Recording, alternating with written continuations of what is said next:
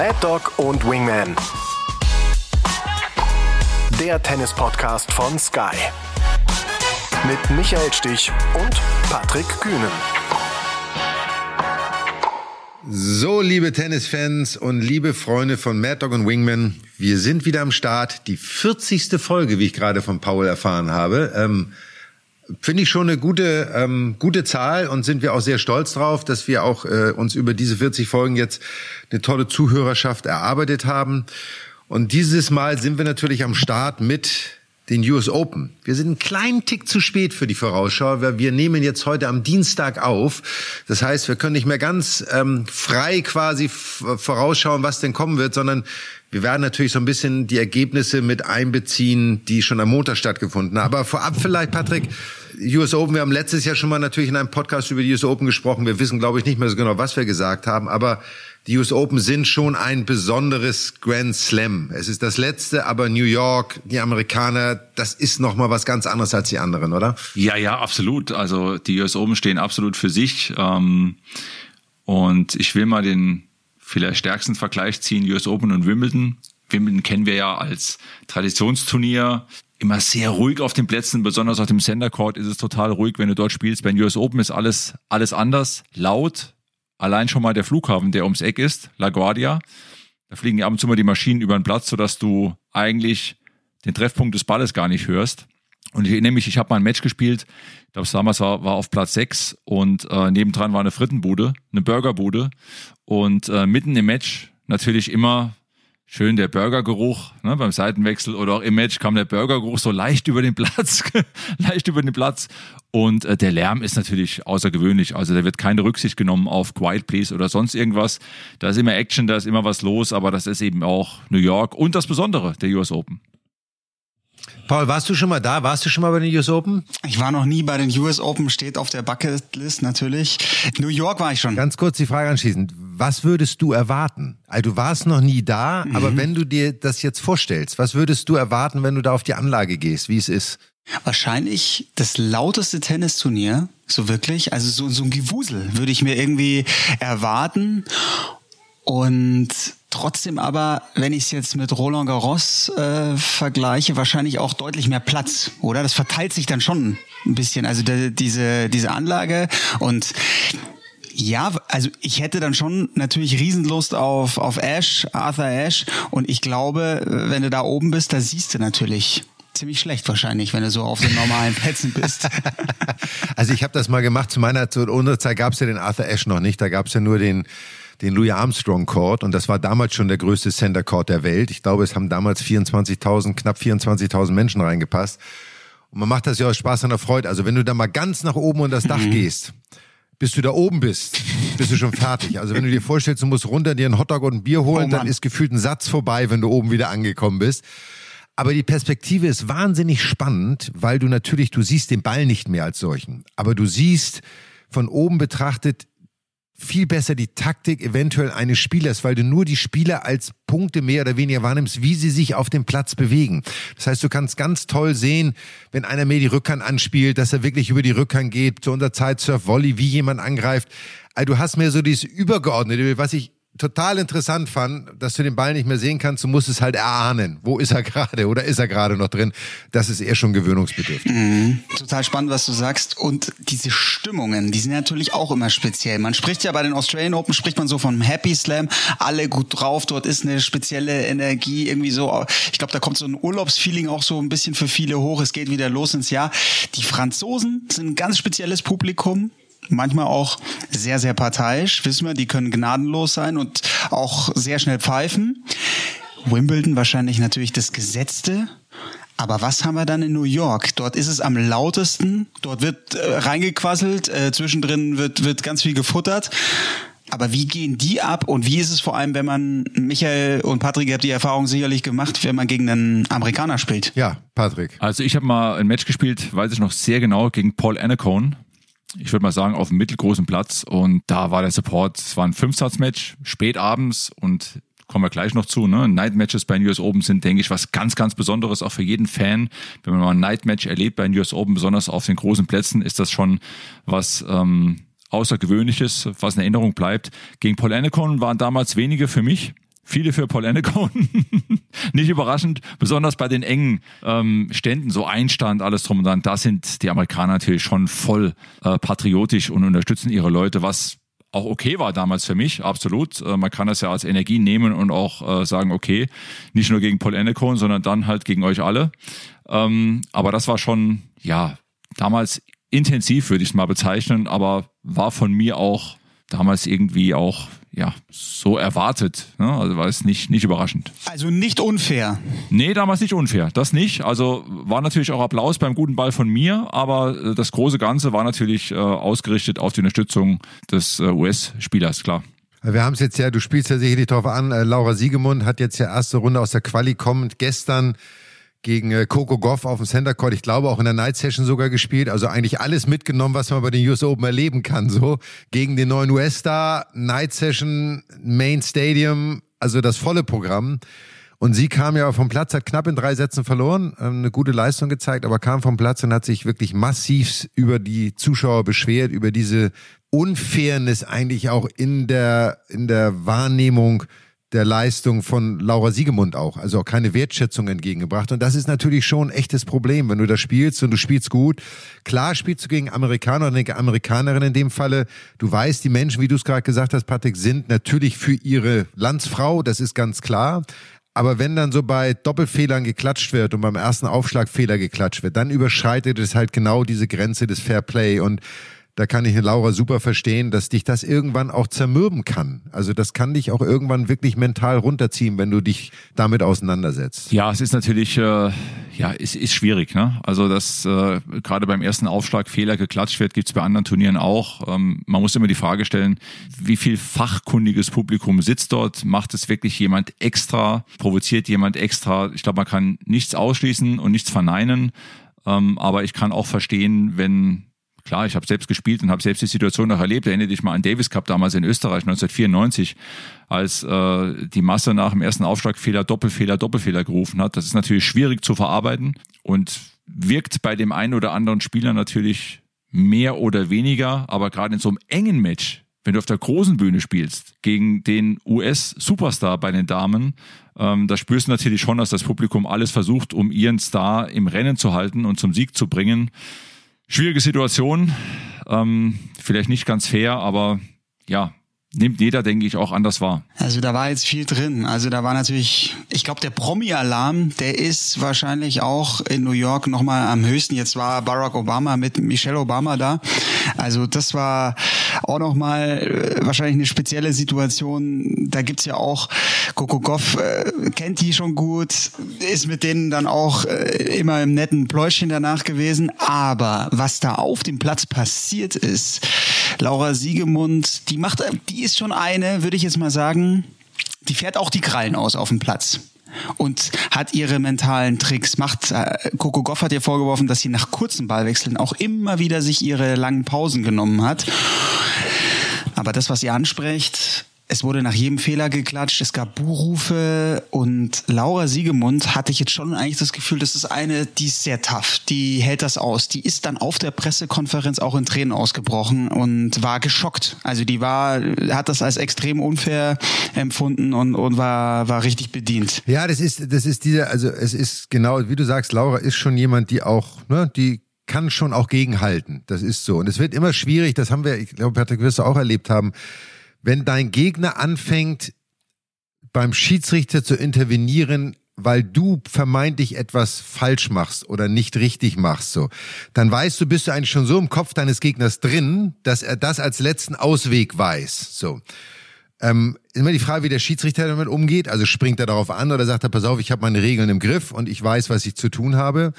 Ähm, und wie ne, dieses Thema Zeit zwischen dem Ballwechseln haben wir ja schon oft diskutiert oder zwischen den einzelnen Punkten. Wann drückt der Schiedsrichter auf den Knopf? Wann zählt die Zeit? Wann ist das wirklich vorbei? Ähm, nur du merkst schon, so eine Coco Goff musste sich irgendwelcher Dinge bedienen, weil sie mental nicht so fokussiert war und hat plötzlich dieses als Tool genutzt. Hat ihr am Ende geholfen. Laura Siegemund hat zwei Verwarnungen bekommen, einen Punktabzug bekommen. Das macht auch wieder was mit dir. Sehr emotional. Nur ich finde, um das vielleicht abzuschließen, dieses Patriotische finde ich gut. Das muss so sein. Das ist der Vorteil, wenn du deinen Davis Cup zu Hause spielst, wenn du in deinem eigenen Land spielst. Aber es darf nie den Rahmen der Fairness verlassen. Und äh, wenn es darum geht, den Gegner zu verunsichern und schlecht zu machen. Und die Amerikaner sind so ein sportbegeistertes Publikum. Die haben, die lieben Sport, die lieben das Entertainment, die lieben das da zu sein und dabei zu sein. Ähm, und da ist eine Grenze überschritten worden. Ich habe ja selber auch Matches erlebt, als ich 94 mal ein Finale gegen Agassi gespielt habe.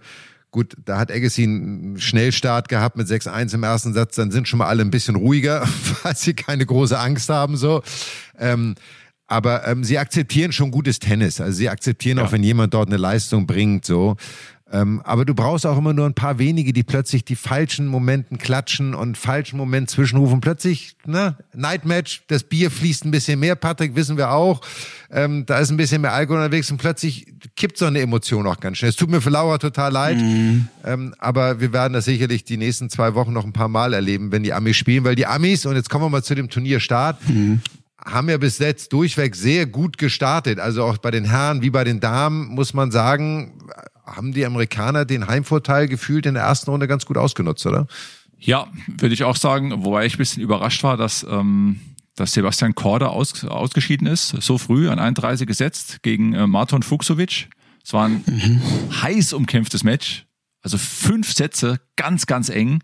Aber äh, Fuchsovic hat sich da durchgesetzt. Und äh, ansonsten, ja klar, die Amerikaner haben auch, muss man sagen, viele im Hauptfeld. Also die Anzahl der amerikanischen Spieler und Spielerinnen im Hauptfeld ist schon enorm groß.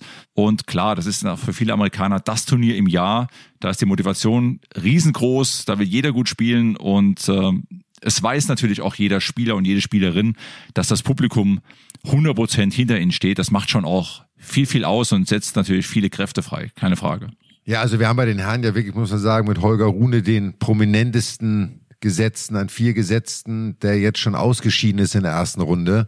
Was sicherlich eine Überraschung ist, hätte man nicht mit gerechnet, weil er hätte doch eigentlich ein gutes Jahr gespielt bis jetzt. Aber äh, sag mal, der Übergang auf Hartplatz jetzt war, ist ihm, glaube ich, nicht so ganz leicht gefallen. Hat so die Transition nicht ganz gut hingekriegt.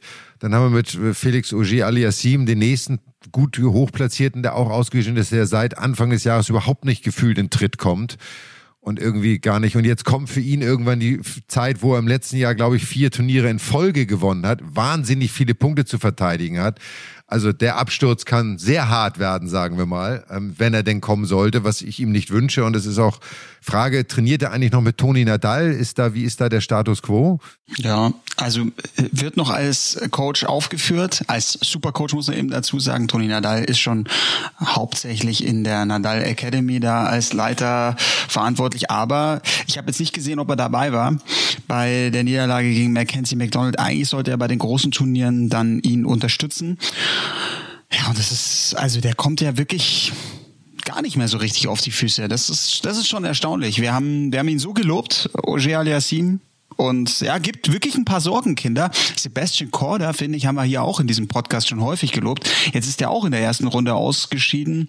Und ja, Holger Rune, glaube ich, da war jetzt auch irgendwie der Wurm drin, körperliche Probleme gehabt und gegen also gegen Roberto Caballes Baena, gegen den Spanier da in vier Sätzen auszuschalten, ähm, das ist schon, das ist schon auch hart, aber gut. Wobei man auch sagen muss, wo man auch sagen muss, bei Holger Rune, die letzten Wochen waren auch alles sehr intensiv oder ich würde mal sagen, das letzte, die letzten 18 Monate. Ich erinnere mich, die, die Wildcard bei uns beim Turnier in München 22, da war er noch nicht von der Ranking her im Hauptfeld, kam in der Wildcard rein, gewann das Turnier und seither ging es ja steil nach oben und äh, das auch mal eine Phase kommt, sag mal so in Anführungszeichen Konsolidierung, wo alles sich so ein bisschen setzt und auch äh, der Körper mal Zeit braucht, um sich mal komplett zu regenerieren, glaube ich, ist normal. Körperliche Probleme, Paul, du hast angesprochen, hatte er. Ne, Rückenprobleme auch. Und äh, dass jetzt vielleicht mal eine Phase da ist, auch nach dem intensiven Turnier in Wimbledon. Das war ja auch brutal intensiv, was er da gespielt hat. Mit dem Halbfinale auch viel überrascht hat, ist vielleicht auch nicht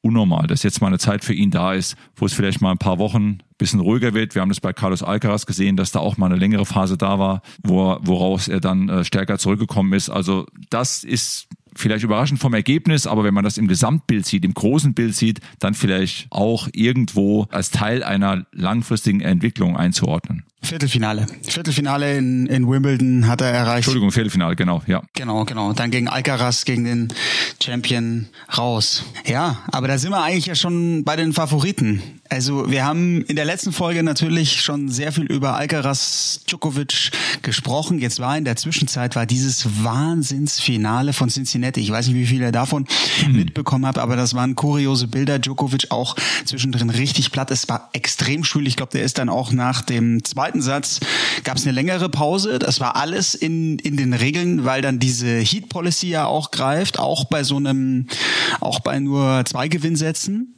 Und ich glaube, Djokovic hat sich einmal geduscht kam zurück und dann ging es im dritten Satz auch noch mal richtig ab und Alcaraz ähm, hat sich auch extrem gewehrt, Wahnsinnsbälle, wie er da Matchbälle abwehrt. Also die zwei, die haben schon auch jetzt in den letzten Monaten da sich eine tolle Rivalität aufgebaut. Ja, also muss man sagen, auch äh, wirklich Chapeau und, und groß, größten, allergrößten Respekt vor Djokovic sich in so einem Match über fast vier Stunden, muss man sich mal vorstellen, ein Best-of-Three-Match über fast vier Stunden. Unfassbar. Ähm, das war, das war schon so ein Battle, ein Generationsbattle, aber auch die beiden besten Spieler der Welt. Und ich äh, muss auch sagen, ich bin ja immer jemand, der Djokovic auch mal nicht kritisch, was seine Tennisart oder sein Tennisspiel angeht, betrachtet, sondern auch manchmal das Drumherum, wie er sich auf dem Platz gibt. Aber dass er als Tennisspieler und als, als Champion da immer noch in der Lage ist, Außergewöhnliches zu leisten, steht ja wirklich völlig außer Frage. Das hat er wieder unter Beweis gestellt. Wir haben es, glaube ich, letztes Mal sogar gesagt, dass ihn diese Rivalität noch mal ein Tickchen pushen wird, ne? dass er noch mal diesen genau, kleinen genau. Extra-Kick kriegen wird. So, das war jetzt in Cincinnati so. Natürlich mental, Vorbereitung, US Open, großes Turnier, ne, auch so ein bisschen die Weichen stellen. Erste Runde hat er jetzt ganz souverän gewonnen. Ähm, also ähm, auch muss man sagen, jetzt mit Sicherheit der Top-Favorit mit Alcaraz. Also die beiden, ihr habt sie ja ausgemacht beim letzten Podcast. Ich habe ja irgendwie verallgemeinert die Amerikaner mit in den Raum reingeworfen, sozusagen. Die Menge ist groß, wie du gesagt hast, Patrick. Also irgendeiner wird da vielleicht bei rauskommen, aber die beiden sind schon, ähm, sind schon das Maß der Dinge zurzeit. Aber ich will das nochmal kurz aufnehmen, äh, Michael. Ich glaube echt, dass dieses, äh, er hat jetzt wirklich einen neuen Widersacher. Er hatte jahrelang Roger Federer, Andy Murray, Rafael Nadal und jetzt ist ein junger Spanier da, der anderes Tennis spielt. Djokovic hat es ja selbst gesagt nach dem Wimbledon-Finale, er hat noch gegen keinen gespielt, der so spielt wie Alcaraz. Und ich glaube nicht nur, dass ihn das, dass ihn das irgendwie, ich glaube, das reizt ihn, dass das kitzelt ihn auch, noch selbst mal zu schauen, hey, was geht bei mir auch noch? Und jetzt äh, ist das auch so, so ein Duell, fast schon Generationenduell. Mit 36 habe ich jetzt einen 20-jährigen Widersacher. Boah, da ist ordentlich Zunder drin. Und äh, ich bin sehr gespannt, was wir die nächsten Monate auch da noch sehen. Cincinnati war ein Beweis dafür, dass, äh, ja, dass, glaube ich, auch Djokovic trotz allem, was er gewonnen hat, immer noch brennt wie sonst was und äh, heiß ist, sich weiter zu verbessern. Und in Alcaraz ein Widersacher, wir haben es angesprochen, den er auch den er braucht. Und ich glaube, er, er findet das mega, dass der Alcaraz da ist und dass er sich an ihm reiben kann und da so, so einen 20-Jährigen hat, der, der ihm da gegenübersteht in den großen Matches. Ja, das sehe ich genauso. Äh, von da ne, ist das ja so ein bisschen so ein Wiederauflage Wimbledon-Finale, wo man sich eigentlich drauf freut. So, keine Ahnung, wie lange es dann dauert, wahrscheinlich sechseinhalb Stunden irgendwie bei Best of Five. Mal gucken, wie das ausgeht. Ähm, aber ansonsten, glaube ich, war auch bei dem Vorbereitungsturnier jetzt niemand, der sich noch so in den Vordergrund gespielt hat. Oder irgendwie einer, der so wahnsinnig überrascht hat oder sich, sich hervorgetan hat. Ja, ich hätte da einen. Ich hätte da tatsächlich einen. Vielleicht ein Sascha Zverev. Tatsächlich, weil er hatte einen ganz wichtigen Sieg.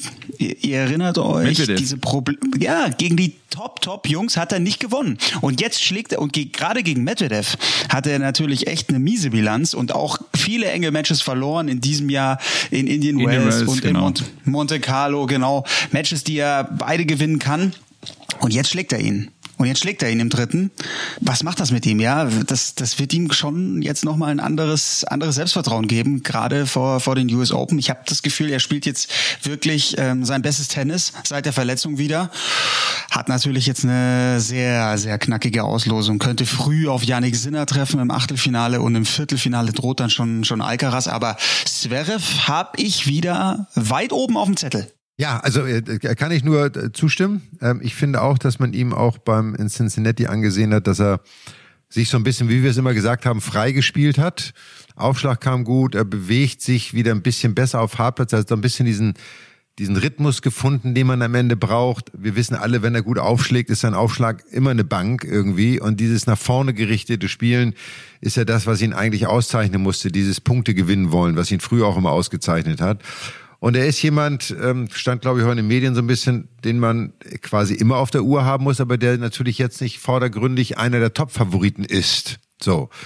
Und, ähm, und wie du gesagt hast, schwere Auslosung, aber wenn du so einen Grand Slam gewinnen willst, dann ist im Endeffekt die schönste Variante sowieso, wenn du die Besten aus dem Weg räumst. Weil dann kannst du nachher sagen, mit Fug und Recht, ich habe verdient, das Ding zu gewinnen, mhm. weil ich habe sie alle geschlagen. Also ich glaube schon, dass er, ne, die ersten zwei Runden, haben wir auch schon mal gesagt, sind beim Grand Slam immer die schwersten. Da musst du dich durchbeißen, auf dem Außenplatz irgendwo, bist nicht auf dem Mainstage. Ähm, wenn er das schafft und die zweite Woche erreicht, dann ist er immer jemand, der bei einem Grand Slam weit kommen kann. Das hat er in der Vergangenheit bewiesen und gezeigt. Und ähm, ich glaube, er hat auch wieder Bock drauf. Er hat mit Djokovic auch richtig gut mitgehalten im Halbfinale. Also da, da hat er auch seine Chancen. Das war, das war schon eng. Ob er da ganz oben, das, das, da bin ich auch gespannt. Glaubt ihr, dass ein Yannick Sinner oder ein Zverev oder ein Medvedev, dass die da richtig Alcaraz, Djokovic knacken können, Best of Five? Oder seht ihr Alcaraz Djokovic ein gutes Stück weg? Ich glaube schon, dass das geht. Ähm, sagen wir mal so, der mediale Fokus, die Aufmerksamkeit liegt ich glaube, da sind wir uns alle einig. Ansonsten widersprechen wir gerne.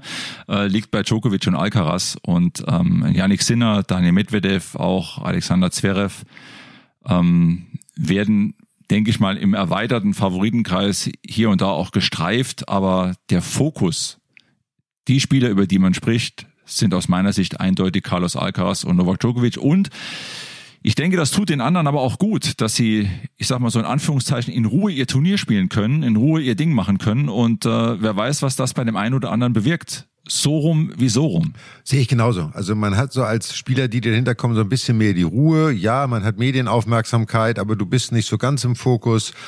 Ähm, ich glaube, deine Frage, Paul, Best of Five das ist ja immer genau diese Frage, wenn es zu den Grand Slams geht. Auch ein Yannick Sinner, der natürlich sein erstes Tausender gewonnen hat, der jetzt unter Beweis gestellt hat, dass er nochmal einen Schritt gemacht hat. Der nächste Schritt, also Best of Five, auch wirklich ganz durchzuziehen, was bis jetzt ja immer gefehlt hat.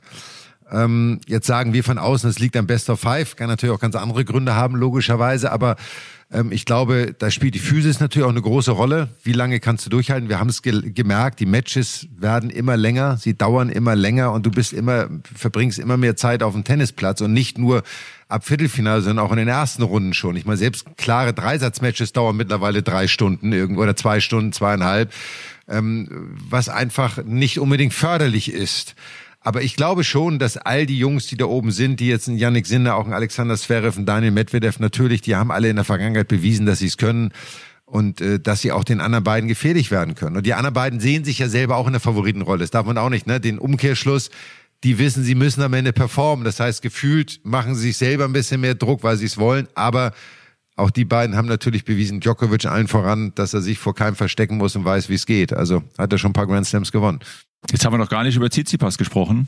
Richtig, was ist mit dem? Zählt er für euch zum Favoritenkreis dazu? Interessante Frage. Gestern gewonnen gegen Raonic, drei Sätze. Ja, fällt, der fällt so ein bisschen runter. Taylor Fritz, Taylor Fritz als US-Spieler, ja? Tiafoe. Den beiden, die du jetzt genannt hast, Fritz und Tiafoe. Außenseiterrolle, ja. Den traue ich eher was zu als Tsitsipas. Bei Tsitsipas fehlt mir irgendwie der letzte Glaube, dass er bei den US Open da jetzt einen, Run ansetzt. Aber mhm. Michael? Ja, ich finde auch Tsitsipas ist, wir haben es ja gesehen, ist einer der erfolgreichsten Spieler, was die Erfolge angeht und Matchsiege angeht und so. Also ist er wirklich extremst konstant bei den Grand Slams dieses Jahr wenn wir alle vier nehmen, jetzt nicht schlecht, aber auch sicherlich nicht das, was er sich selber vorgestellt hat. Jetzt glaube ich, dass Hartplatz sowieso nicht sein bester Belag ist, ähm, weil er sich einfach tendenziell in seiner Spielweise eher auch ein bisschen nach hinten orientiert hat. Er war früher irgendwie auch unbedarfter, hat aggressiver gespielt, hat mehr nach vorne gespielt, ist auch mehr ans Netz gegangen. Er hat sich so ein bisschen eingegroovt in mehr Prozent-Tennis, nenne ich das mal, was überhaupt nicht schlecht ist. Aber ich glaube, du brauchst, um so einen Grand Slam zu gewinnen, du brauchst dieses Maß an Risikobereitschaft, Risikofreude, um auch den besonderen Schlag in einer besonderen Situation zu machen. Musst du den Arm laufen lassen. Und ich mhm. wünsche es ihm sehr, weil er hat ja die Fähigkeit. Das ist überhaupt nicht, dass er die Fähigkeit nicht hätte, aber auch wie bei Alexander Zverev immer gesagt, dieser Spaß, diese Freude, dieses Laufen lassen, das ist bei Tsitsipas auch so, irgendwie zu sagen, dieser kleine Knoten, der irgendwo hängt, mhm.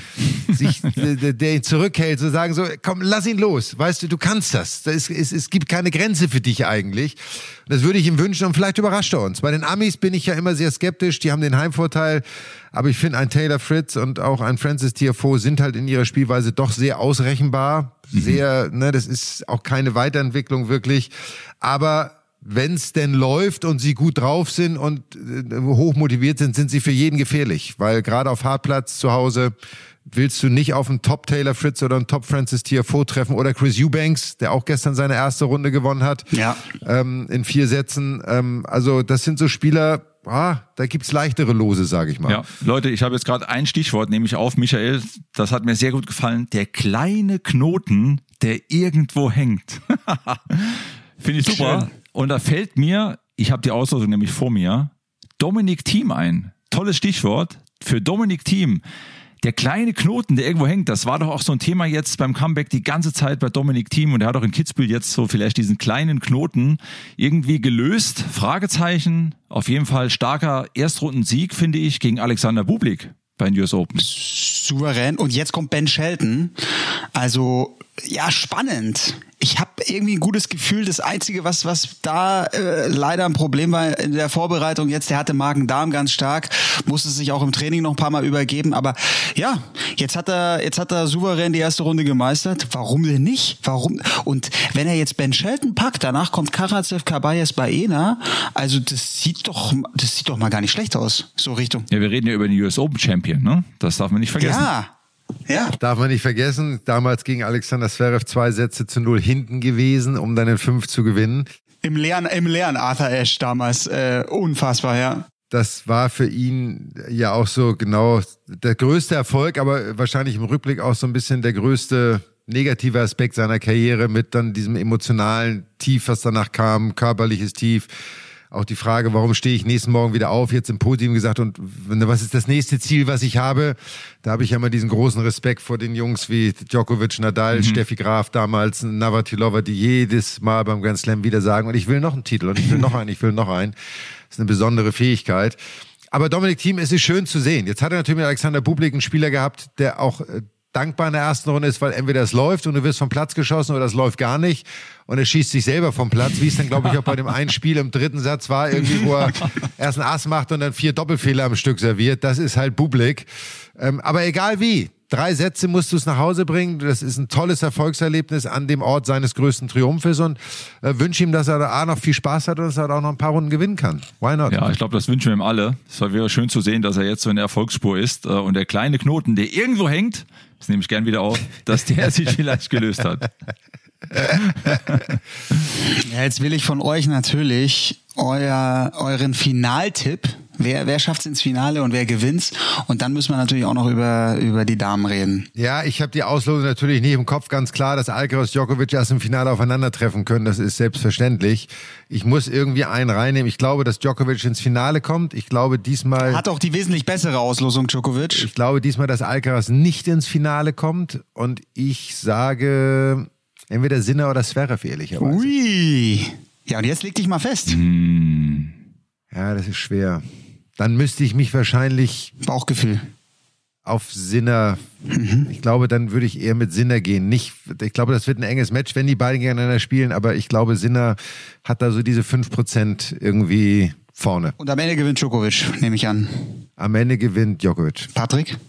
Alcaraz Djokovic, am Ende gewinnt Alcaraz. Boah, gefällt mir.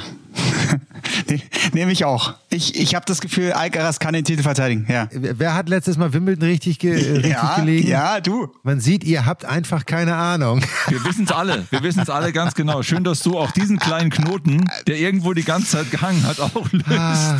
Keine Frage. Ja, ich hätte du, ich, ich habe auf jeden Fall, also ne, Alexander Zverev habe ich auch auf der Liste und, und wünsche ihm immer das Allerbeste, dass er da weit kommt irgendwie hat Alcaraz jetzt auch gezeigt in Wimbledon die ganz große Bühne, das ganz große Turnier, kommt als US Open Champion zurück. Alcaraz Djokovic ist, ist mein Tipp.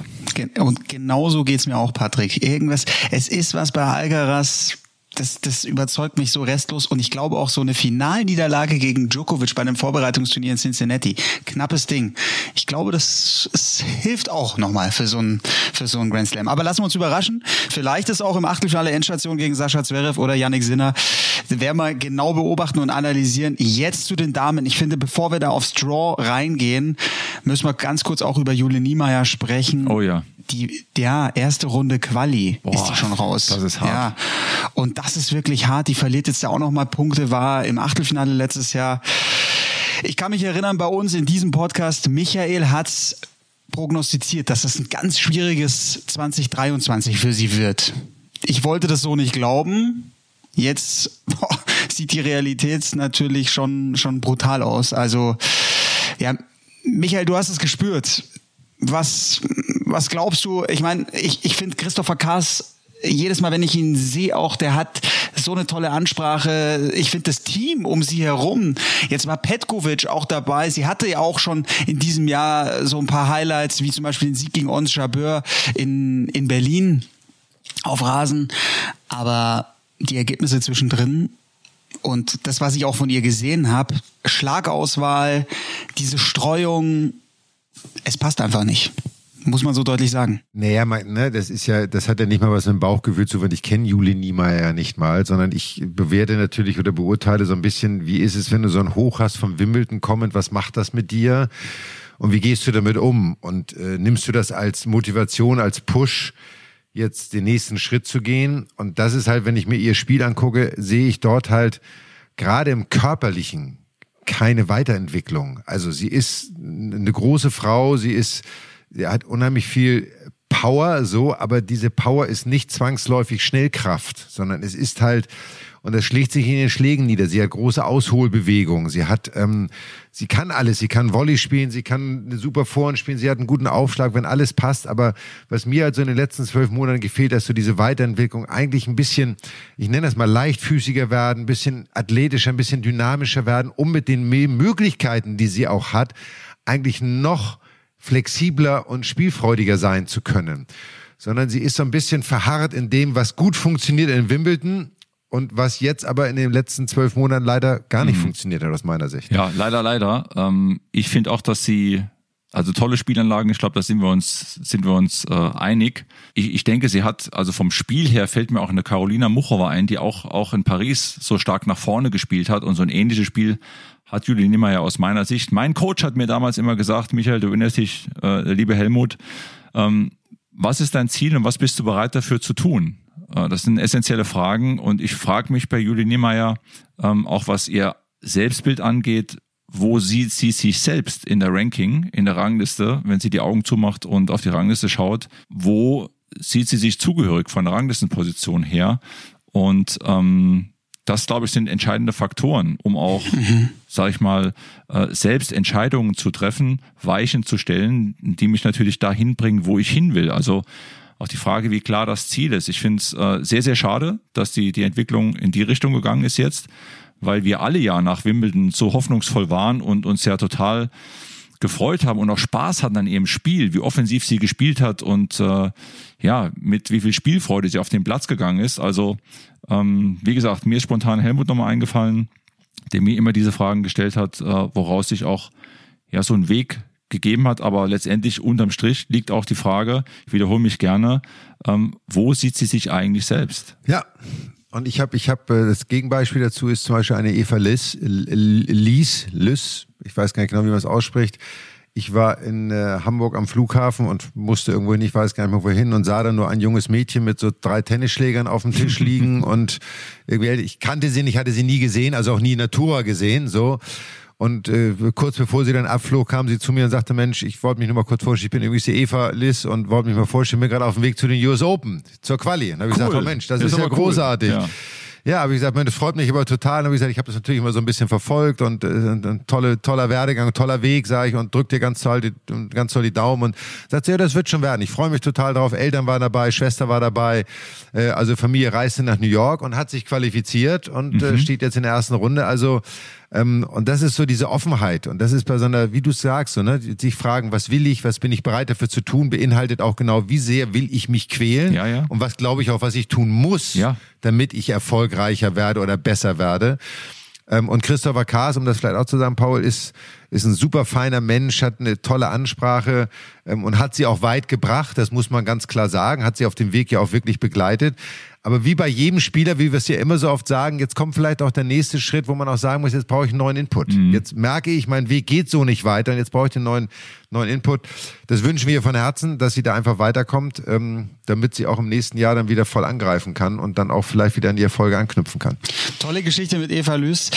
Ja, durch die Quali durch. Jetzt geht's gegen Robin Montgomery, gegen eine 18-jährige US-Amerikanerin. Gute Chance eigentlich jetzt da auch nochmal die zweite Runde zu erreichen und vielleicht auch noch weiter zu kommen.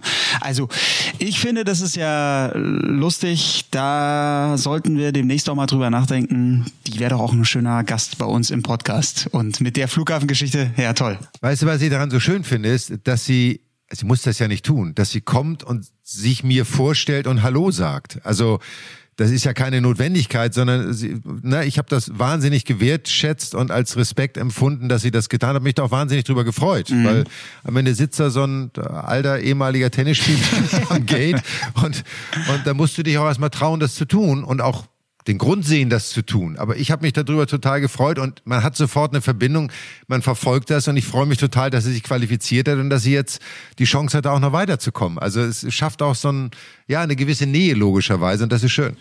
Sympathisch, herrlich, ja.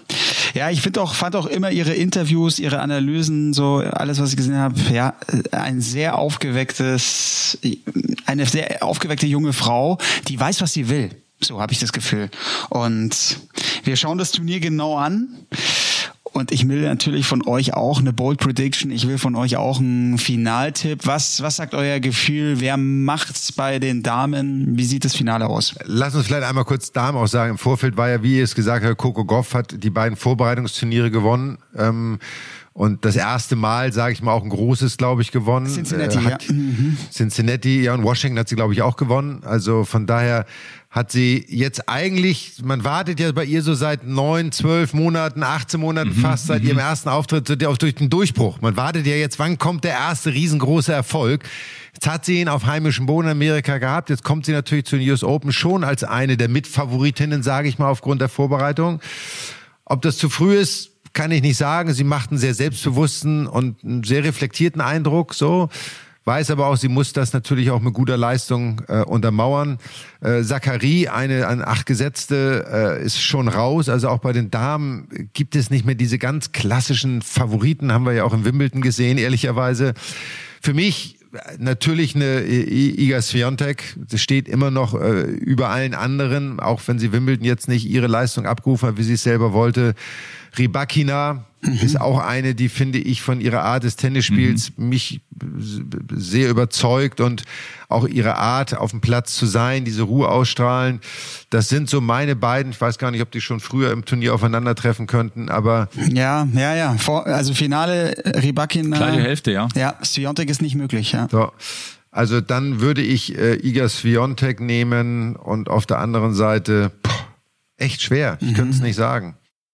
Ja, Sabalenka ist an zwei gesetzt, aber Ja, das muss man natürlich, die beiden muss man natürlich herausstechen, wobei ich Sabalenka auf Hartplatz bin ich mir auch, nee, die US Open noch mal anders als Australian Open, aber ach komm, um uns einmal zu machen, Swiatek, Sabalenka Finale, komm, dann hab ich's durch, dann könnt ihr euch jetzt was überlegen. Jessica Pigula hätte ich da unten noch. Auch die magst du doch auch immer so gern. Ja, die mag ich gerne, aber die hat bei den großen Turnieren nie überzeugt.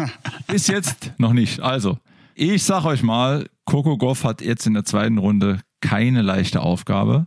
Sie spielt gegen, ihr erinnert euch, Mira Andreeva. Mhm. Denkt mal an Wimbledon zurück. Das, glaube ich, wird keine leichte Aufgabe in der zweiten Runde für Coco Goff. 16 Jahre jung. Genau. Ja, ja. Da ist schon ein bisschen, äh, ist ein bisschen spicy. Und Goff ist da die Erfahrene, die Erfahrene mit 19. Ja, ja, ja, aber die junge, die junge Herausforderung, Herausforderin ist erst 16 und da bin ich mir auch nicht sicher. Publikum ist da auch ein interessantes Thema. Ja, klar, Coco Goff Favoritin, aber die Amerikaner neigen auch mal dazu, einen Underdog äh, zu pushen. André war 16 Jahre alt. Auf jeden Fall, sei es drum, ein sehr, sehr spannendes Match in der zweiten Runde. Ich sage als äh, Finale, sage ich Iga Swiatek und ich nehme jetzt, Michael hat mir das Ass liegen lassen, ich nehme Jessica Pegula. Mhm. Und äh, es gewinnt auch bei dir Sviontek, wie Ja, bei ja. Michael, nehme ich an. Ist für mich die klare Favoritin, zumal auf Hardcourt. Äh, sie bewegt sich auf Hardcourt besser, ist auf Hardcourt mehr zu Hause als auf Rasen. Äh, das, das passt zu ihrem Spiel. Und die Athletik, die sie verkörpert, äh, steht auch dafür, dass sie auf Hardcourt hier wirklich ähm, beste, beste Bedingungen hat, um, um gut zu spielen. Sviontek ist überzeugend, ähm, verstehe ich total. Ich hau jetzt mal einen raus, weil ich ja auch äh, mit Alcaraz Djokovic so ein bisschen die, die großen Favoriten genommen habe bei den, bei den Herren. Ich sag, Coco Goff hat diesen, dieses harte Match gegen Siegemund auch irgendwo gebraucht. Das ist wichtig in einem Slam, dass du, dass du dann auch diese Hürde nimmst, dass du es überstehst. Und ich sag, sie marschiert. Und ich sag, sie schlägt auch Sviontek auf dem Weg ins Finale. Und dann haben wir ein Finale. Das wäre natürlich auch eine herrliche Konstellation. Traumfinale aus US-Sicht. Goff gegen Pegula, sage ich. Oh, Und das gewinnt dann aber Pegula. Das gewinnt Pegula bei mir. Ja. das ist, das ist wirklich meine Bold Prediction, Paul. Im wahrsten Sinne des Wortes. Jetzt schnappt ihr mir meine Spielerin weg, die ich sonst die letzten zwölf Monate immer favorisiert habe. Du warst der Erste, du hast die Chance gehabt. Richtig. Ja, es stimmt, das stimmt. Ich wollte sie euch überlassen, sozusagen, damit es nicht wieder der gleiche ist. Am Ende wird abgerechnet. Ja. So, es wird, werden sehr spannende zwei Wochen werden. Leider kann man es ja im Free TV in Deutschland nicht wirklich sehen, ne? Muss man ja mal so sagen. Ja, also da können wir auch noch kurz drüber reden. Es ist äh, natürlich eine kuriose Situation, dass ähm, sportdeutschland.tv da jetzt zugegriffen hat, nicht mehr Eurosport. Und es gibt Möglichkeiten, dass so eine Konferenz wird äh, frei empfangbar gezeigt, aber über eben diesen Streaming-Anbieter. Und ja, ähm, klar, das ist natürlich für, für den Tennissport immer, immer schwierig, immer schade. Gleichzeitig, das ist, das ist Entwicklung? die, Ja. das ist der Markt. Die Entwicklung, genau. Und ja, ich kenne viele Kommentatorenkollegen, die da jetzt arbeiten, unter anderem ja auch ähm, der geschätzte Marcello, äh, Marcel Meiner, der ist mit vor Ort mit, mit, mit Stachy in, in New York, mit Antonia Wiskikel. Und ich glaube, die werden eine tolle Zeit haben. Ich wünsche allen da ganz viel Spaß. Die haben, die haben ein tolles Team zusammengestellt. Das möchte ich sagen an der Stelle. Sportdeutschland.tv. Ja, die haben sich ja quasi das Eurosport-Team plus Ergänzung sogar noch, sage ich mal, geholt.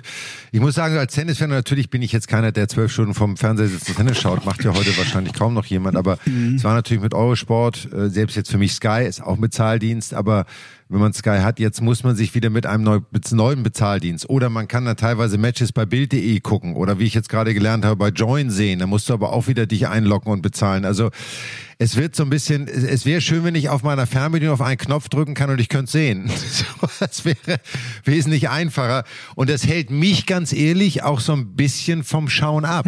Da wirst du nicht alleine sein, klar. Ja, ja. Ich auch überlegen muss, wo kann ich es denn jetzt wirklich sehen? Und ich nicht bereit bin, jetzt auch bei Sport Deutschland dann noch mir das Ticket wiederum zu kaufen, dann kann ich es am Ende ja wahrscheinlich auf dem Smart TV gucken oder dann auf dem Rechner, auf dem iPad habe ich keine Lust, das zu gucken. Also ich finde, das ist ja, das ist die Zeit, das ist die Entwicklung. Ob die jetzt zwangsläufig gut ist, mache ich mal ein Fragezeichen. Ich weiß es wirklich nicht. Ja.